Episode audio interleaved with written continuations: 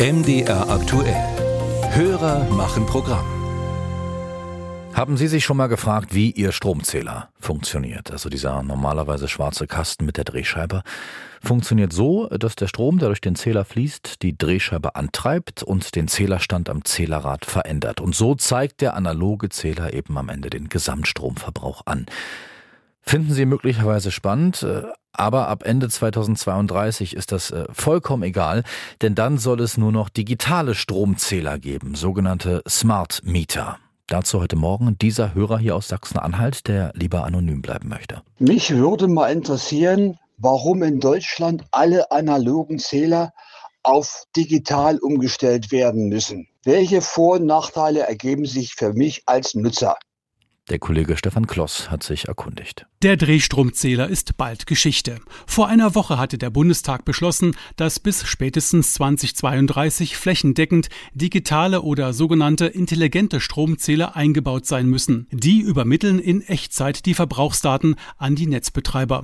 Dazu Ingrid Nestle, energiepolitische Sprecherin der Bundestagsfraktion Bündnis 90 Die Grünen. Die intelligenten Zähler ermöglichen es jetzt den Verbrauchern, die Geräte, bei denen sie zeitlich flexibel sind, das E-Auto, die Wärmepumpe, die Klimaanlage, dann mit diesen Geräten Strom zu beziehen, wenn der Strom sehr günstig ist und dadurch bekommen sie natürlich eine viel günstigere Stromrechnung. Deshalb würden intelligente Zähler bei den meisten Haushalten helfen, Strom zu sparen, so Nestle. Der energiepolitische Sprecher der CDU-CSU-Bundestagsfraktion, Marc Helfrich, weist auf einen weiteren Vorteil hin. Vor allem aber wird der Stromkunde von der lästigen Pflicht der Zählerablesung befreit. Zukünftig wird sein Verbrauch automatisch an den Netzbetreiber und auch an den Stromanbieter übermittelt. Linke und AfD dagegen sehen mehr nach als Vorteile.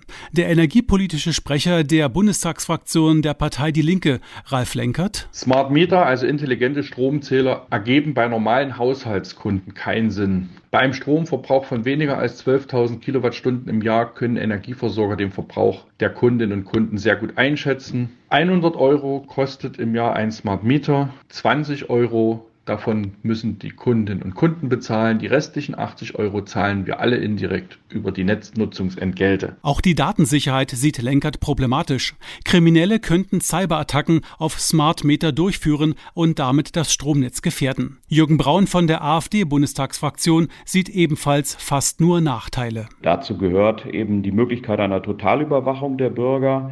Äh, Verhaltensüberwachung, wann wer wo Strom verbraucht, wofür. Braun spricht von einem Totalversagen der Regierung in der Energiepolitik. Folge kann natürlich auch sein, dass Strom rationiert wird, dass Strom zugeteilt wird zu bestimmten Zeiten, weil nicht genug Strom da ist. Das würde durch digitale Stromzähler erleichtert. Selbst tauschen müssen Verbraucher ihre Zähler nicht.